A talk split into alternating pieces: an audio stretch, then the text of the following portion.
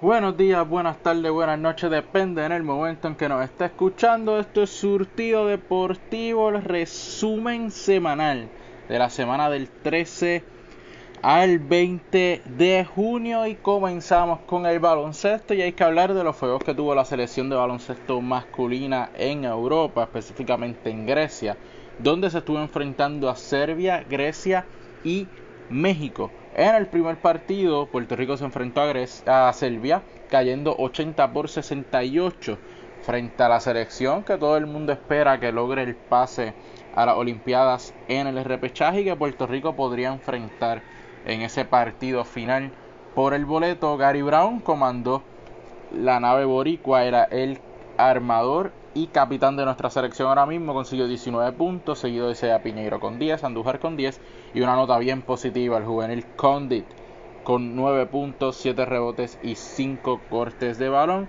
Chris Ortiz aportó 7, Timash Parker 6, Gandía 5 y Jan Claver con un juego discretos de apenas 2 puntos. En el segundo día de fogueo, Grecia derrotó a Puerto Rico 77 por 69, donde Gary Brown volvió hacer pieza importante, consiguiendo 14 puntos, 5 asistencias, un rebote, un robo de balón, seguido por Jean Clavel con 16, 4 rebotes, Isaiah Piñeiro con 17 y 6 rebotes, y de nuevo George Condit con 4 puntos, 10 rebotes, 2 steals y 2 tapones. En el último día, Puerto Rico derrotó a México 75 por 72 en el último partido, donde Jean Clavel consiguió 17 e Isaac Sosa 14 para hacer los mejores por Puerto Rico. Los próximos fogueos se estarán jugando el 23 y el 24 de junio frente a la selección de Croacia, allá en Croacia, es donde estará Puerto Rico, finalizando su preparación rumbo al repechaje olímpico. Hay que destacar, como dije, a George Condit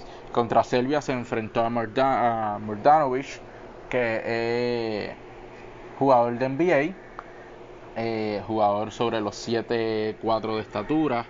Eh, y Jorge Bryan Díaz, curiosamente, no pudo contenerlo, pero George Condit sí hizo su trabajo defensivamente, hizo su trabajo yendo a los rebotes, así que se espera un gran futuro de este juvenil, tanto eh, en su carrera profesional como también con nuestra selección nacional. Como siempre, Gian Clavel y Gary Brown tienen que anotar sus puntos, tienen que ser los que comanden el equipo para que la selección tenga opciones a victoria. Isaiah Piñeiro tiene que aportar más en ese repechaje, pero para eso son estos fogueos, para afinar los tornillos y poder tener opciones reales de conseguir ese boleto, aunque sabemos que es muy muy complicado. Puerto Rico se enfrenta en la primera fase de grupos a en las selecciones de Senegal e Italia. Al menos Puerto Rico tiene que ganar un desafío a ver qué pasa si acaso eh, lograran pasar a la próxima ronda, pues entonces Puerto Rico estaría cruzando con el otro grupo. El delantero de los Mets de Guaynabo, Ronaldo Bachman, fue seleccionado en el turno número 6 del sorteo de nuevo ingreso de la Liga Victory de Estados Unidos por el club Aliens para esta próxima temporada, así que se cumplió lo que ya se, había mencionado de que Barkman estará participando en el baloncesto supernacional con los Mets y también en la Liga Victory de Estados Unidos prácticamente al mismo tiempo. La estera armadora puertorriqueña Jennifer O'Neill, oye, consiguió trabajo de nuevo por allá por Europa, esta vez en Rusia, para jugar en la Premier League de Rusia, cuando estampó su firma con el club BC Samara, esta la pasada campaña jugó en la Liga de Polonia con Lublin, donde tuvo promedio de 13 puntos, 3 asistencias y en, en, 32 minutos por juego en 24 partidos. Y Jennifer O'Neill es la que comandó a nuestra selección nacional durante todo el AmeriCup en lo que a punto se refiere. Otro que firmó en el exterior es el armador de nuestra selección nacional, Iván Gandía, quien firmó en el Inter Bratislava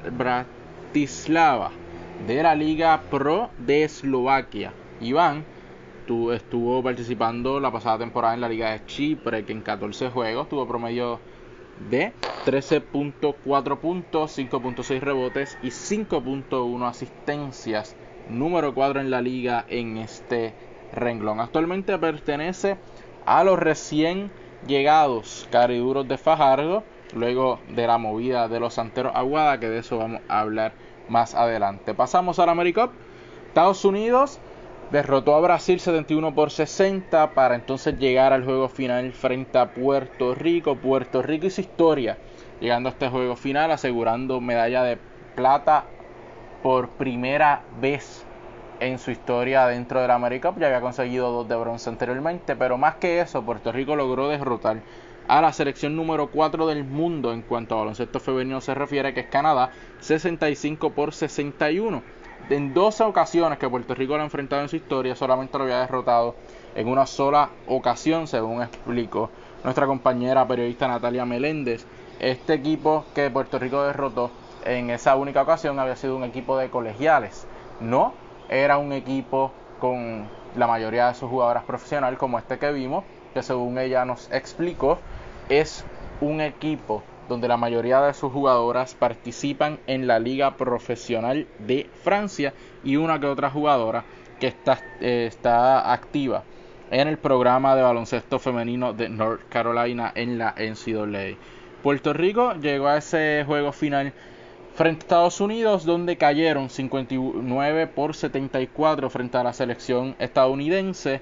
Jennifer O'Neill consiguió 18 puntos, 5 rebotes y 5 asistencias para comandar a nuestro equipo, mientras que Aliyah Boston consiguió un doble doble con 17 puntos y 19 rebotes para dominar a Puerto Rico, pero este resultado realmente eh, es igual de satisfactorio.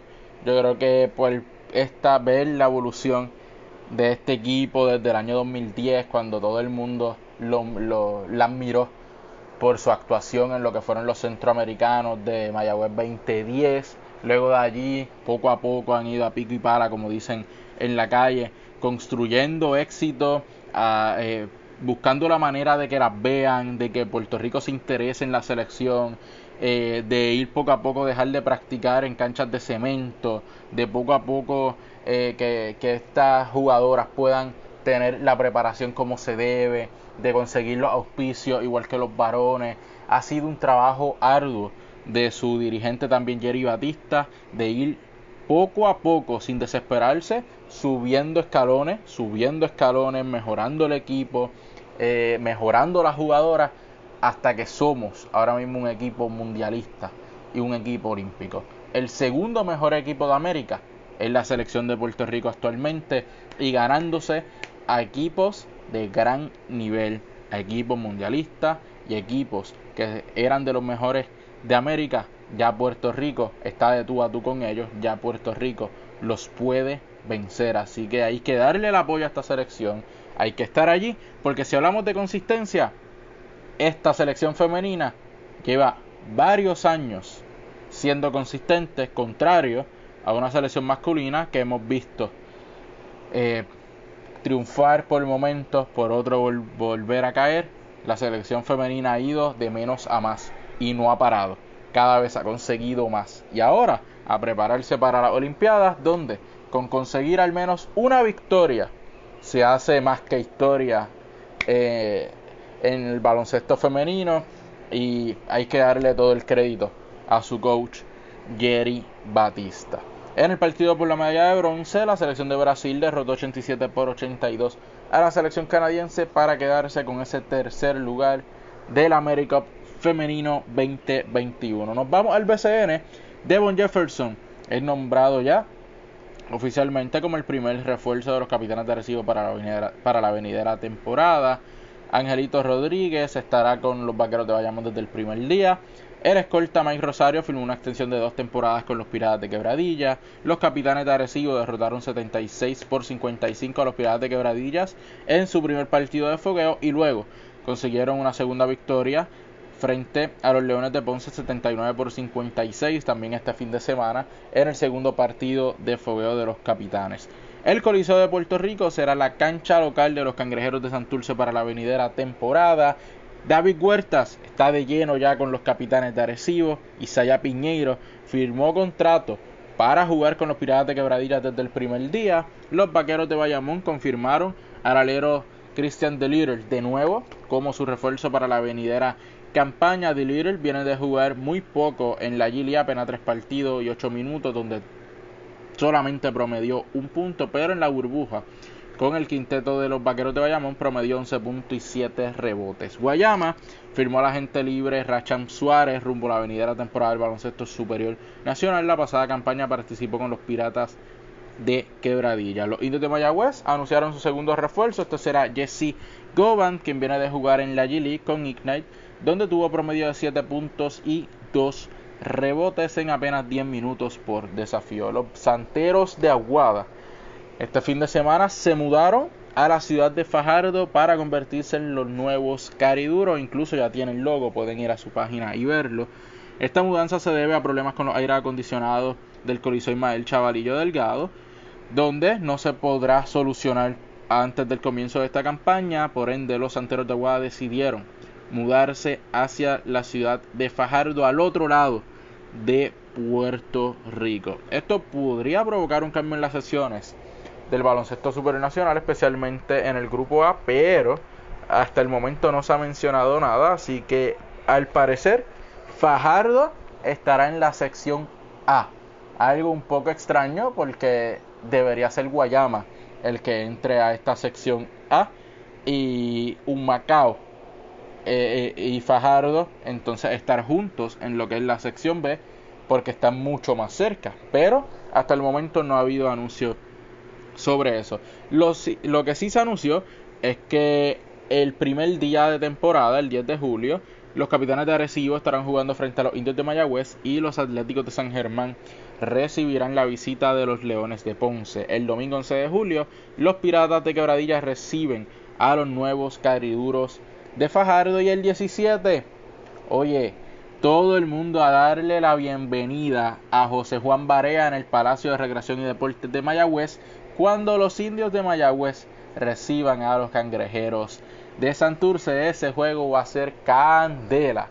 Para los fanáticos de los Atléticos de San Germán, ya se reportó Gabriel Gaby Velardo, ya TJ Fernández también. Esta semana se deben estar integrando eh, varios de los juveniles que tiene el equipo y ya ir poco a poco formando eh, la plantilla completa, estando activa en los entrenamientos desde esta semana vuelven las prácticas al Coliseo Arquelio Torres Ramírez de San Germán. En el BCN femenino, sobre el papel, oye ya, varias de las jugadoras que estarán inscribiéndose en el sorteo de nuevo ingreso del BCN femenino que se llevará a cabo a las 7 de la noche en el Coliseo Juan Avin Cruz este martes el sorteo de jugadoras de nuevo ingreso con sobre 40 jugadoras, muchas de ellas identificadas por el grupo Pur Basket, que sigue haciendo un excelente trabajo para la federación y para las ligas de baloncesto en Puerto Rico.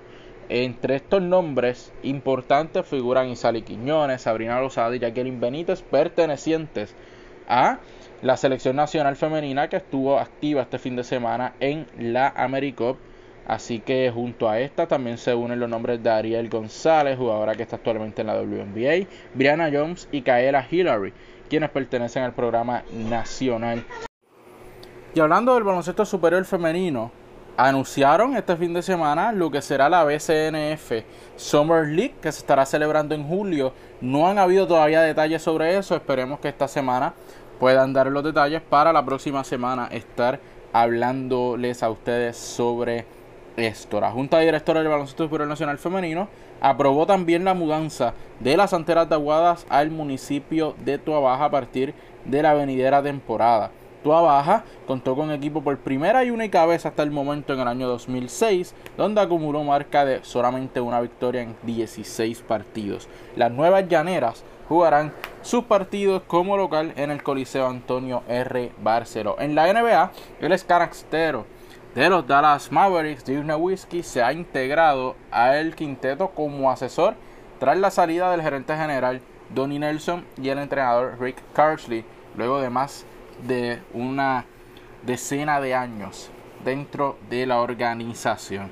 Los Celtics hicieron su primer cambio, enviaron a Kemba Walker a Oklahoma City por el centro Al Holford y también junto a él estará llegando a Boston. Moisés Brown y una selección de segunda ronda del año 2023. Los Celtics cuadrando una rotación de hombres grandes que jóvenes y ahora con Al Holford que un veterano que pueda ayudar solamente le falta le falta ahora un buen armador la Melo Ball es, fue nombrado como novato del año luego de perderse cerca de 21 partidos con una fractura en la muñeca como quiera. Esto no fue impedimento para que lograra el novato del año consiguiendo 6 asistencias y 1.6 robos, 15.7 puntos y 5.9 rebotes por desafío. Lideró a los novatos en asistencia y en robos y quedó tercero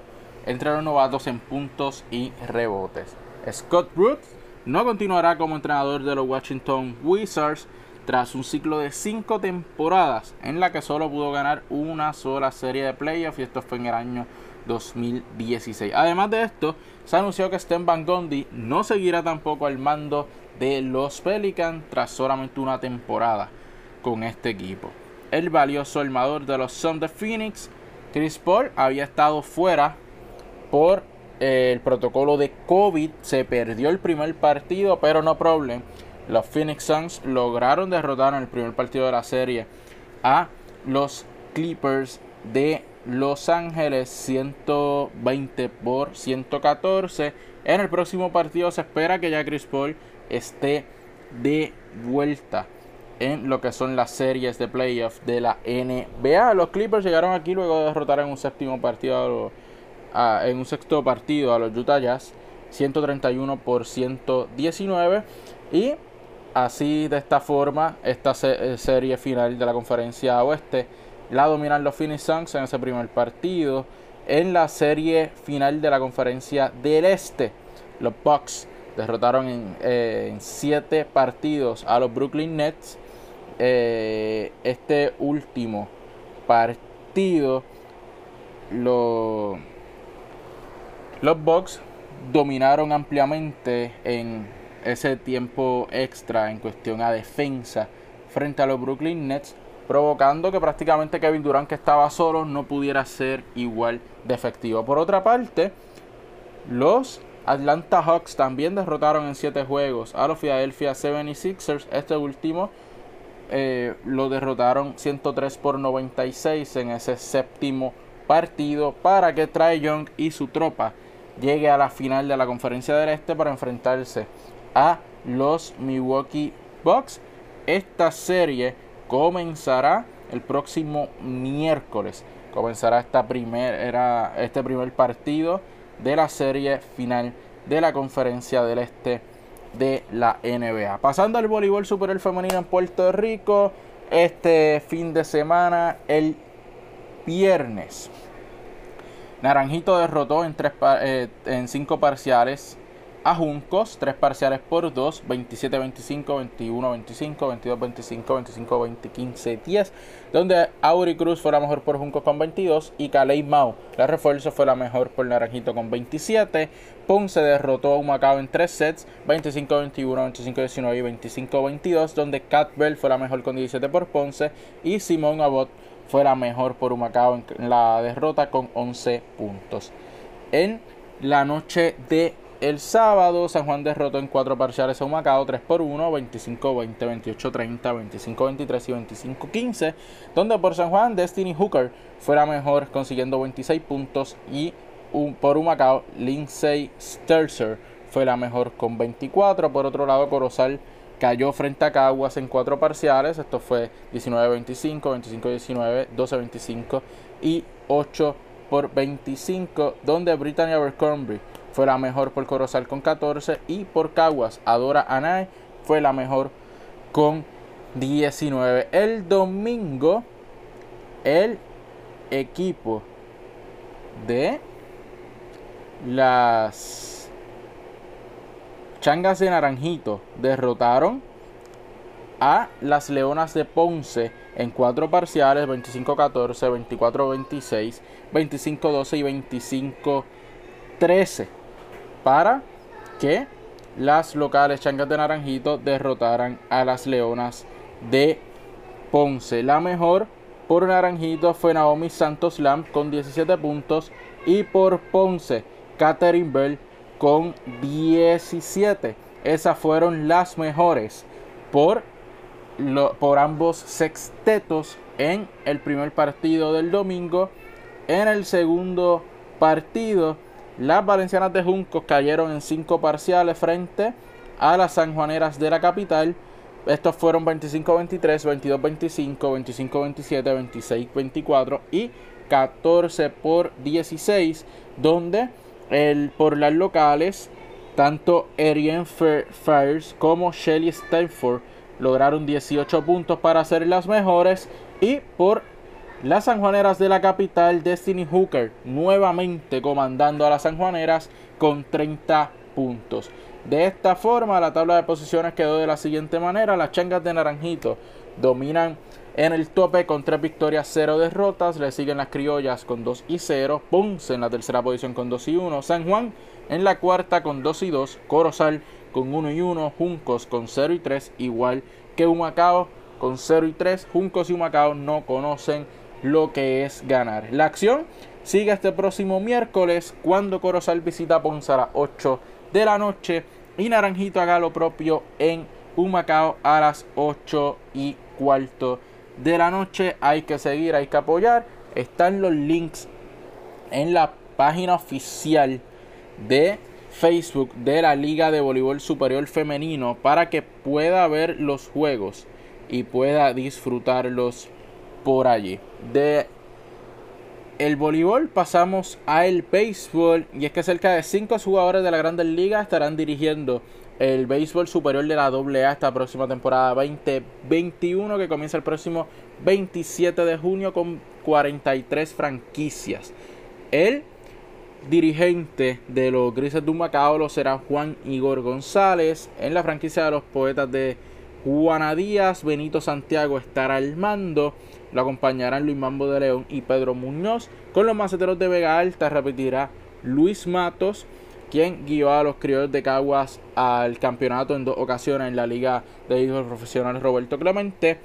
Y los Bravos de Sidra se quedan con su dirigente Luis López. Mientras que Alex Díaz regresa como técnico de los Piratas de Cabo Rojo. También los directivos de la Liga de Béisbol Profesional de Puerto Rico aún no se han expresado sobre el posible movimiento de el equipo de RA12 Roberto Lomar de la ciudad capital hacia lo que serán eh, los pueblos de Juncos o Humacao, que son los rumores que hay dentro del ambiente del el béisbol de la Liga Profesional de Puerto Rico Roberto Clemente. Del béisbol de Puerto Rico pasamos al softball femenino donde en la sección A está Sidra, Arecibo, Poncilla, con la sección B, Maunabo, Juncos, Carolina, Guaynabo y Azofen.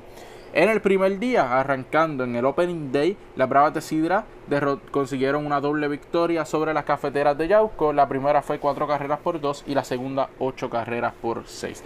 Nuestra selección, la selección femenina, en ese primer partido cayó cinco goles por uno, donde eh, prácticamente el técnico comenzó a conocerlas eh, en ese partido, no había tenido oportunidad de, ver a su jugadora, las vio bien, con bien poco tiempo de anticipación a, previo, mejor dicho, a, ese encuentro. Luego en el segundo partido amistoso frente a la selección de Uruguay cayeron tres goles por cero. Estos son partidos amistosos que, que tuvimos frente a la selección de Uruguay este, pasado, este fin de semana. Eh, rumbo a lo que es la preparación para el clasificatorio de la FIFA Women's World Cup 2023 que será celebrada en el mes de noviembre. Así que hay que estar bien pendiente a esta selección femenina. Ya la masculina hizo su trabajo. La femenina esperemos que lo haga de igual manera y tenga una digna representación en estos próximos clasificatorios. Estos fogueos siempre, estos juegos amistosos siempre son de beneficio para nuestras selecciones y más cuando nos enfrentamos a selecciones de un nivel quizá un poco más alto del que nosotros pudiéramos tener.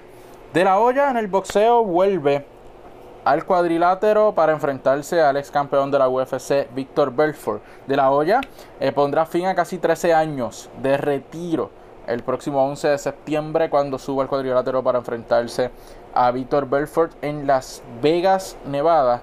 Eh, esto será un combate de exhibición eh, apoyado por The Thriller, un servicio de redes sociales que se ha integrado agresivamente en los deportes de combate en los, en los últimos meses.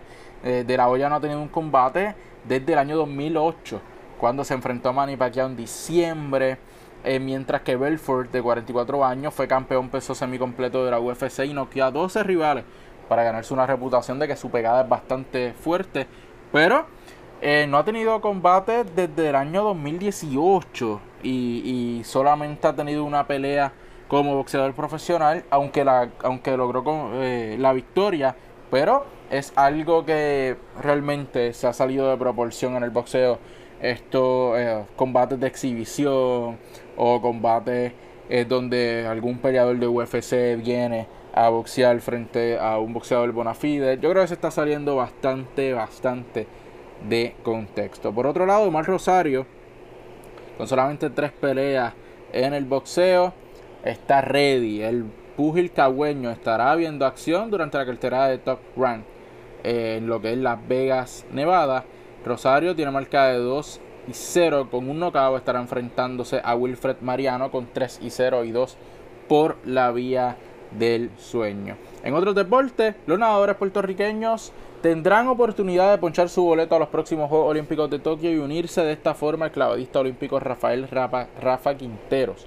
Puerto Rico albergará el campeonato de la Confederación Centroamericana y del Caribe de Natación Amateur, cuyas pruebas de natación subirán a escena el próximo 23 al 27, el próximo 23 al 27 de junio en el natatorio de San Juan. Los boricuas Yaro Arroyo, Yesiel Morales, Miguel Cancel, Cristian Romano, Cristian Bayo y Marian Shinan estarán buscando la marca clasificatoria a los próximos Juegos Olímpicos. En el voleibol playero, Puerto Rico estará buscando el paso a los Juegos Olímpicos en la Copa Continental de la Confederación Norseca. La Copa Continental Norseca, uno de cinco eventos que usa la Federación Internacional de Voleibol para completar la cuota de equipos para los Juegos Olímpicos. Cada continente tiene su propia Copa Continental. Cada uno otorga una sola plaza olímpica por rama para el ganador del evento. La Copa Continental de Norseca se estará jugando en Puerto Rico el próximo 24 de junio.